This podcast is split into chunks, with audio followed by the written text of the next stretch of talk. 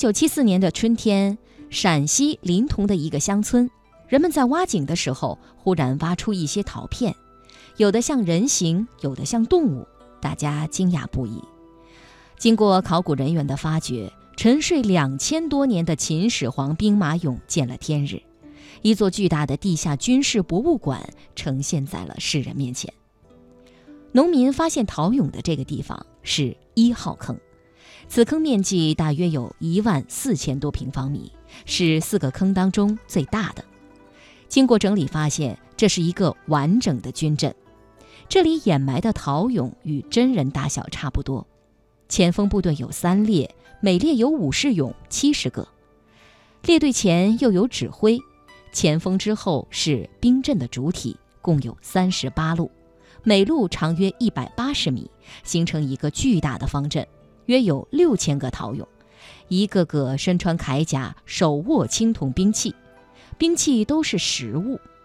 两侧各有一列横队，每队约有武士俑一百八十个，是军阵的两翼。在靠西的部分又有武士俑，四位军阵的后卫。军中又有陶马三十二匹，四匹一组，拖着木质的战车。在四个坑中，这个完全模仿实际军阵的兵马俑列队，规模最大，气势最壮。二号坑、三号坑是考古人员在一九七六年的夏天发现的。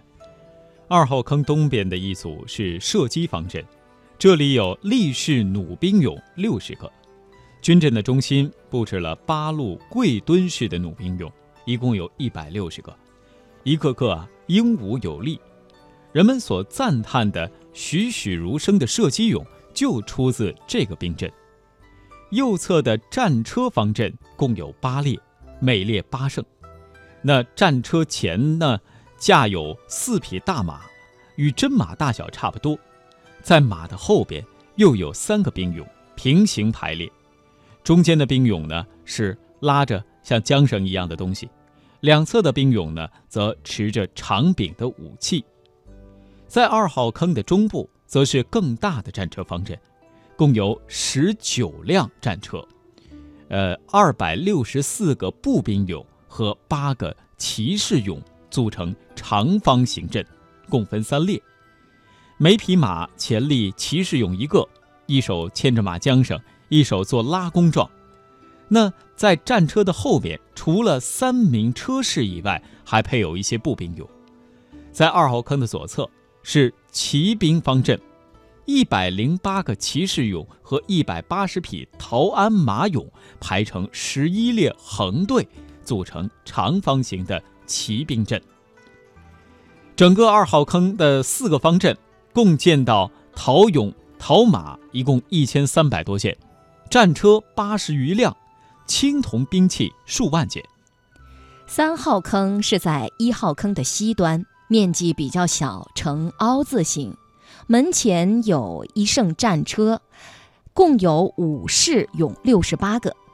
从三号坑的布局来看，当为总指挥部，统帅左右中三军，只是没有建成而已。后来还发现一个没有建成的坑，这就是四号坑。他在二三号坑之间，没有等到放兵马俑，就匆匆填死了。面积大约有五千平方米。从整体的布局来看，这是关键的中军位置。三四号坑都是未建成的陪葬坑。修建秦始皇陵用了四十多年的时间，一直到秦始皇去世以后，由他的儿子秦二世接着修建。工程还没有完成，农民起义军已经打到了骊山周围，不得不中途停止了。那在秦始皇陵的地下宫殿，接下来和你一起了解这四个巨大的兵马俑坑啊，只是秦始皇陵的一组陪葬坑。在西安附近的临潼，南倚着山，北临着水，远远望去呢，一座庞大的山丘映人眼帘，或者叫这应该是映入眼帘吧。那。这就是神秘的秦始皇陵，这个庞大的土丘是由人工堆积而成的，工程之浩大，世所罕见。本来呢，高有五十丈，大约是一百一十三米，那经过时间的侵蚀，哈，如今大约有七十六米高，土丘占地面积有近二十五万平方米。那下面呢，就是秦始皇陵。秦始皇从十三岁开始就在为自己修建陵墓，这是一件浩大的工程。工程前后持续了将近四十年，工程动员了七十多万人。当时全国只有，据说哈，只有两千万人。也就是说呢，在当时秦国每十几个成年人当中呢，可能就有一个参与过这样的工程。秦始皇陵可能是这个地球上有史以来最大的陵墓了。它是一座庞大的地下宫殿，秦始皇命令按照他在世时享有的一切来建成这座地下宫殿，由此我们也就对兵马俑追求与真实的兵阵相同的做法不难理解了。那深埋地下的宫殿今天是否存在呢？在考古学界有激烈的争论，但是种种迹象表明，这一神秘的地下宫殿今天依然存在，而且并没有被盗掘。二零零二年的九月十七号，人们通过电视直播，曾经目睹考古学家探测埃及金字塔内部空间的过程。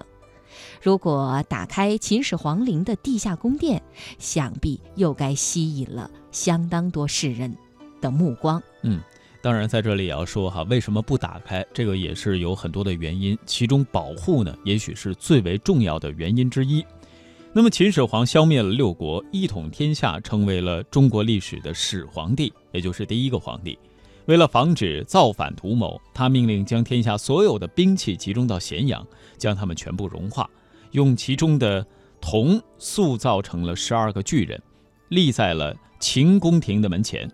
史书是这样记录的：这些铜像每个重二十四万斤，那换成公斤的话就是十二万公斤啊，高五丈。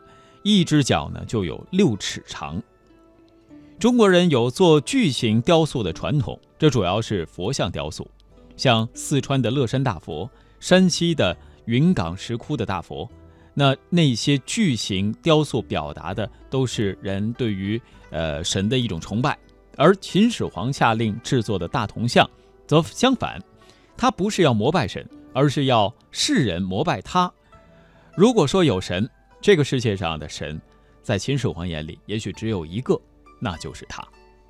汉初文学家贾谊形容秦始皇的统治是“镇长策而御宇内”，就是挥舞着鞭子驱赶天下。